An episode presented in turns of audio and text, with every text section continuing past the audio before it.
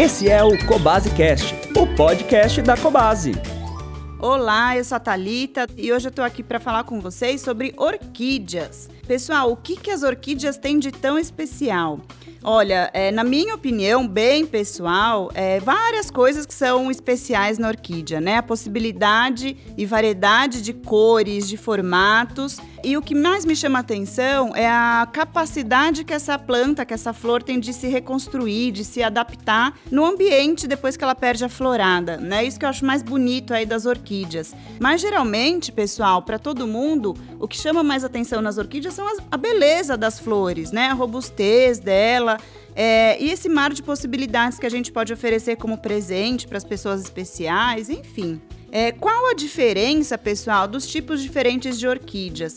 Nós temos as orquídeas terrestres, né? Temos as aéreas, que são as vandas, hoje em dia muito especiais, muito também requisitadas, né? E temos também as orquídeas tradicionais, as phalaenopsis, que são as que a gente mais encontra nas lojas e nas casas aí das pessoas. O que, que muda em relação a essas orquídeas, pessoal? Principalmente os cuidados, por conta dessa apresentação delas. Muda o substrato que elas estão, muda a forma de regar, muda a forma de adubar, mas as características principais são basicamente as mesmas, tá? Onde que a gente deve colocar as orquídeas, pessoal? Primeira coisa que as pessoas fazem quando elas ganham uma orquídea é colocar na mesa da sala, né? Será que esse ambiente é o melhor para ela? A gente sempre deve se colocar no lugar da planta. Pode parecer muita loucura, meio estranho a gente falar dessa forma, mas a gente se colocando no lugar dela, a gente vai conseguir oferecer para ela o que de fato ela precisa. O que, que a orquídea precisa em relação ao local? É um sol de forma filtrada.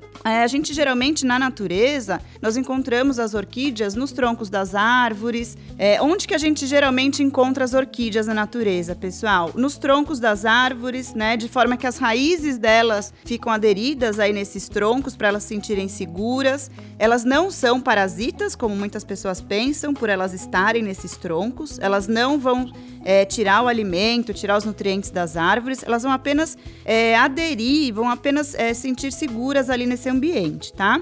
E ela recebe o sol dessa forma, turma, é indireta. Como assim, Thalita? A copa das árvores, as folhas, elas acabam filtrando o sol. Então a orquídea recebe um sol de uma forma filtrada, né? Entre aspas, falando, de uma forma é, amena, mais é, delicada. O sol nunca vai bater direto na orquídea. Portanto, turma, quando a gente vai levar ela para casa, também não devemos colocá-la num sol direto, num jardim ou num local, num local que bata bastante sol. É, uma varanda, por exemplo, ou um local próximo de uma janela, ou embaixo mesmo, se você tiver um quintal, um jardim, embaixo de uma árvore onde ela receba um sol de uma forma amena, tá? Próximo à janela, aonde for melhor e onde ela tiver essa iluminação filtrada. O importante é que ela receba luz indireta do sol, tá? Se eu colocar ela dentro da sala ou na mesinha da sala, como a gente está acostumado a fazer quando a gente ganha uma orquídea, né? Pode ser que falte sol para ela, tá? Então, se for uma mesinha da sala próxima a uma janela, perfeito tá? Uh, além da iluminação, pessoal, o que, que as orquídeas precisam também? De água, né? Da mesma forma que as outras plantas, elas precisam de luz e precisam de hidratação. Como que a gente vai regar a orquídea? É, a orquídea, a gente sempre rega pela raiz, né? A raiz que vai absorver a água. Então, turma, quando a gente tem uma orquídea num vaso, Geralmente eles são transparentes, a gente consegue verificar a raiz da orquídea, né? Ou aqueles vasos que são furados próprios para orquídeas, para bromélias, é, a raiz se mostra para gente. Uma dica bacana para vocês, pessoal, é verificar a cor dessa raiz. Tá? A raiz, é, quando ela se apresenta esbranquiçada, mais ressecada, tá na hora de molhar, tá na hora de regar. Quando ela se apresenta verdinha, verde, é, não precisa, ela está bastante úmida, portanto não preciso regar nesse momento, tá? Como que eu vou regar minha orquídea? Pensando na Phalaenopsis, que é uma orquídea mais tradicional da gente encontrar, a gente pode mergulhar né, o vaso dela é, num balde com água até a altura do topo mesmo da boca desse vaso, tá? Deixar por uns 10 minutinhos mais ou menos, depois escoar essa água e voltar ela para o local de origem, tá bom? É, caso seja a Wanda, pessoal, essa orquídea que hoje em dia tá super na moda, é linda, bem exuberante, é, e a gente encontra é, em diversos lugares, na Cobase a gente tem também. Como que eu devo regar a Wanda, pessoal? As pessoas costumam ir com pulverizador, né? Borrifar ali na raiz ela precisa de mais água do que um pulverizador, né? Então, uma coisa é a gente refrescar a planta, outra coisa é a gente hidratar a planta. Eu posso pulverizar a, a folha, posso pulverizar a raiz? Posso, com certeza. Mas na hora de hidratar é sempre por imersão, tá bom? Vou mergulhá-la da mesma forma que eu vou mergulhar o vaso da Phalaenopsis, eu vou mergulhar a Wanda num vaso até o limite onde começam as folhas dela.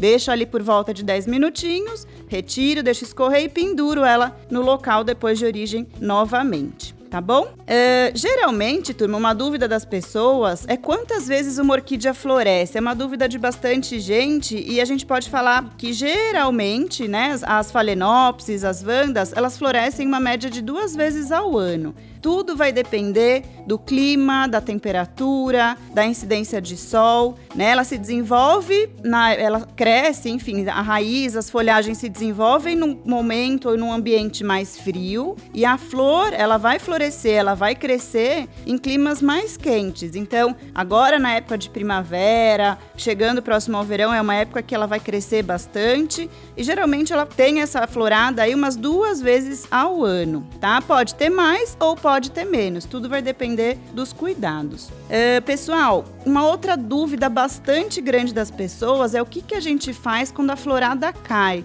As pessoas acham que a orquídea morre, né? Caiu a flor, a orquídea morreu. Não, turma, elas não morrem, pelo contrário, agora é a época delas crescerem, delas se desenvolverem. É muito comum a gente encontrar orquídeas sem flores no lixo, nas lixeiras dos condomínios. Eu morro de dó, por quê, pessoal? Ela tá viva, né? Agora é o momento dela crescer, da gente ajudá-la a se desenvolver para a próxima florada. O que, que, é interessante e uma dica que a gente pode é, fazer em casa é caiu a última flor. É, não tem mais nenhuma flor, eu vou cortar a haste em cima do primeiro nozinho ali de baixo da haste dela. Eu vejo o primeiro nozinho, eu corto um dedinho acima é, e põe um pouquinho só de canela para cicatrizar, para não entrar fungos, bactérias nem nada. E assim ela vai gastar essa energia dela que ela vai ter a partir de agora, não para recuperar essa haste aí que está seca, que está sem flor, mas sim para crescer as raízes de forma mais firme, crescer novas folhas e dar origem à nova haste. Agora é o momento da gente cuidar dela. Dessa forma, turma, a gente incentiva o crescimento de uma nova haste de flor. O que, que acontece? Depois, quando ela cai aflorada, pessoal, se a gente não corta essa haste, ela vai gastar a energia dela para recuperar essa haste que está sem flor. Ela vai precisar de água, ela vai precisar fazer fotossíntese e sem flor e sem folha. Então, a gente corta ela para que ela gaste a energia dela para dar origem a novas flores, a novas folhas e ao crescimento aí da raiz, tá? Nesse momento, pessoal, quando elas estão sem flores, a rega permanece da mesma forma. Eu devo regar a orquídea com a mesma frequência. A gente vai fazer é, a rega tudo igualzinho, mesmo quando ela não tiver com flor, tá? E adubação das orquídeas, turma? Sempre a gente encontra os adubos que são específicos para elas. O que, que, muda nos adubos? Apresentação. Tem alguns que são líquidos, alguns que são granulados, que a gente vai diluir na água para adubar a orquídea. E como que a gente deve adubar? Os que são granulados, a gente pode diluir na água e utilizar quando tiver necessidade, no momento certo da adubação, utilizar na água da rega, na água que a gente vai emergir a nossa orquídea, tá bom?